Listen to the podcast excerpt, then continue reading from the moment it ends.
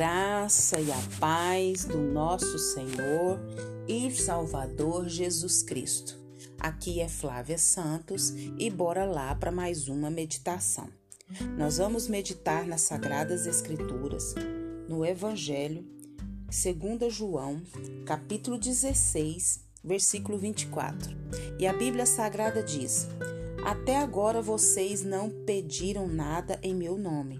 Peçam e receberão para que a alegria de vocês seja completa. João 16, 24. Louvado seja o nome do Senhor por mais essa reflexão. Engrandecido seja o Senhor por mais essa oportunidade.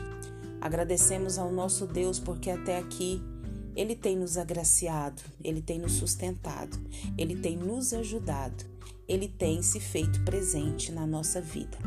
E nós só temos que agradecer esse Deus maravilhoso, esse Deus majestoso, esse Deus poderoso. Nós vamos falar de algo maravilhoso que é a oração. A oração é o meio que nós, humanos, servos, filhos, tem como se comunicar com Deus. Deus, na sua infinita glória, majestade, sabedoria, tem multiformes maneiras de se comunicar, de se revelar a nós. Mas nós só temos uma, que é de orar, que orar nada mais é do que falar com Deus. E o versículo aqui diz: Até agora nada pedirdes em meu nome. É, isso quer dizer que enquanto ele estava com eles, com os discípulos, a obra na cruz não havia sido completada. Por isso, seu nome não podia ser usado nesse momento, como pode ser usado agora, depois da morte, de todo o processo que Jesus passou pelos filhos de Deus na cruz do Calvário. Mas ele morreu, mas ele ressuscitou o terceiro dia. E diz: Pede e recebereis. Pedir em, em, em, em nome de quem? Em nome de Jesus. Pedi em seu nome, que se refere ao fato de que, de que entendemos que todas as coisas nos são dadas pelo que Cristo fez por nós na cruz. É por causa do sacrifício da cruz que nós temos vida e vida em abundância e nós podemos orar a Deus em nome de Jesus. E aí diz: para que o vosso gozo se cumpra. Ou seja, isso só pode acontecer quando entendemos corretamente o significado da cruz, o significado de tudo que Cristo passou por nós na cruz do Calvário. Então nós não podemos tirar os olhos da cruz e do que Cristo fez por nós na cruz. Conta-se que certa irmã ela se converteu ao Senhor Jesus e ela lia a Bíblia com muito entusiasmo. E ela aprendeu que Deus é onisciente. O que é onisciente? Deus, ele sabe de todas as coisas. Deus, ele sabe o que eu estou pensando, que cada ser humano sobre a face da terra está pensando. É um atributo de Deus. O inimigo não tem esse atributo. Ele é único, exclusivo de Deus. Então, essa irmã, lendo a Bíblia, descobriu que Deus é onisciente, e que ninguém precisa informar-lhe nada. Não é bem que Deus não precisa informar, ele sabe, mas ele quer que a gente fale para ele. Por isso, ela não queria orar mais, pois dizia consigo mesma: o Senhor sabe de todas as coisas. Por que, que eu devo pedir algo se Ele já sabe das minhas necessidades? Provavelmente muitas pessoas pensam dessa forma. Um dia, ela estava numa reunião bíblica e estava angustiada por uma amiga que não era cristã, cujo filho estava com leucemia e precisava de um transplante de medula. Naquela época, somente era feito nos Estados Unidos e ela não falava inglês. Na necessária e dolorosa viagem, deveria levar também a outra filha, que seria doadora. Nesse momento, a irmã pensou: só Deus poderia ajudá-los, e então ela orou em voz alta, expondo ao Senhor Jesus aquela triste situação. E de repente, uma, uma irmã que estava nessa reunião disse: Conheço uma pessoa brasileira servo em Cristo Jesus, que mora exatamente na cidade, a cidade que a irmã orou e mencionou. Ela certamente poderá ajudá-los. Então, ela telefonou para essa irmã nos Estados Unidos e, para sua surpresa, essa irmã havia sido sua colega do, no primário. Essa preciosa irmã em Cristo os ajudou em tudo e deu um grande testemunho cristão. Hoje estão todos curados fisicamente e salvos eternamente, pois conheceram e aceitaram o sacrifício de Jesus Cristo.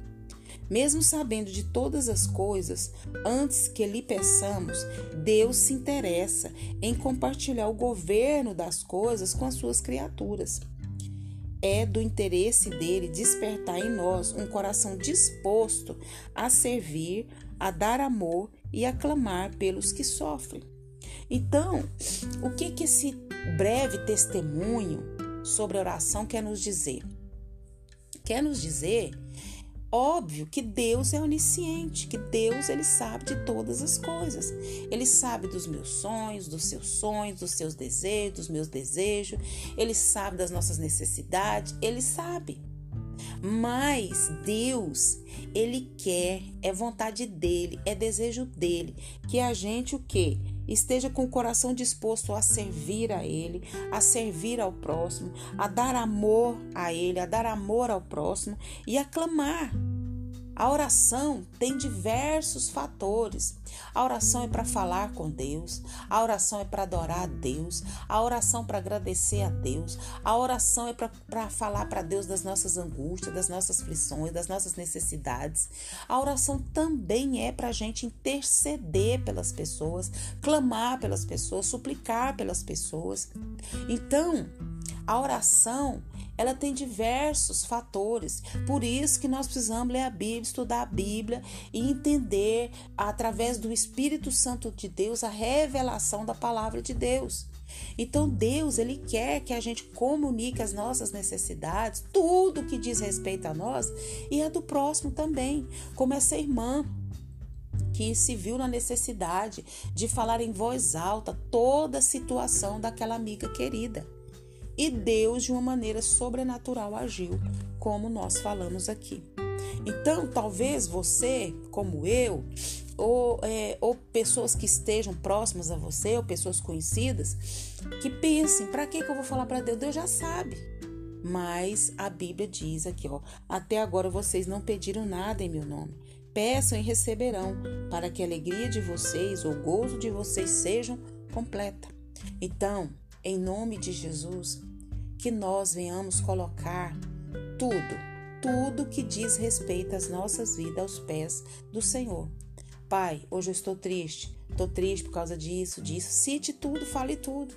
Deus, eu estou preocupado, eu preciso é, de um emprego, estou desempregada ou desempregada, minha receita não está dando para suprir as minhas necessidades. Vá colocando diante de Deus. Estou enferma, estou em tratamento e estou desenganado dos médicos, não tenho recursos. Vá falando para Deus. Eu tenho um sonho, eu tenho um desejo, eu tenho a necessidade. Coloque tudo aos pés de Jesus, porque o Senhor tem prazer em nos alegrar e nos abençoar com as suas graças, com as suas bênçãos, com seus favores. Que o Espírito Santo de Deus continue falando aos nossos corações. Pai, em nome de Jesus, perdoa as nossas fraquezas, perdoa as nossas falhas, perdoa as nossas transgressões, perdoa a nossa incredulidade, perdoa a nossa falta de conhecimento, de entendimento, de discernimento da tua palavra. O Senhor é onisciente, o Senhor sabe de tudo. Mas a tua palavra diz que é para a gente orar, que é para a gente falar com o Senhor, que é para a gente expor para o Senhor tudo que vai no nosso coração. Pai, desde a queda do nosso pai Adão, o homem quer viver independente do Senhor. Ajuda-nos a sermos totalmente dependentes do Senhor, a andar conforme a tua vontade, a andar conforme o teu querer. Aumenta a nossa fé, nos atrai para a tua presença. Pai, queremos agradecer por tudo que o Senhor fez, tem feito e sei que fará.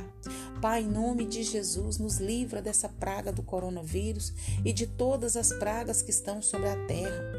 Guarda os hospitais, guarda as pessoas que trabalham nos hospitais. Guarda, meu Deus amado, aquelas pessoas que estão em tratamento não só do corona, mas de todas as enfermidades. Deus, dê graça aos profissionais da saúde. Ajuda, meu Pai amado. Livra eles, livra suas famílias. Pai, nós estamos pedindo o fim dessa pandemia, Pai. Põe um fim nessa pandemia. Mas, contudo, seja feita a tua vontade, o teu querer. Deus continua, Pai, agindo na nossa vida e por intermédio da nossa vida. É o nosso pedido, agradecidos, no nome de Jesus. Leia a Bíblia e faça oração se você quiser crescer, pois quem não ora e a Bíblia não lê, diminuirá, perecerá, não resistirá e não terá o entendimento que nós precisamos comunicar todas as nossas necessidades e tudo que diz respeito a nós ao Senhor. Um abraço e até a próxima, querendo bom Deus. Fui.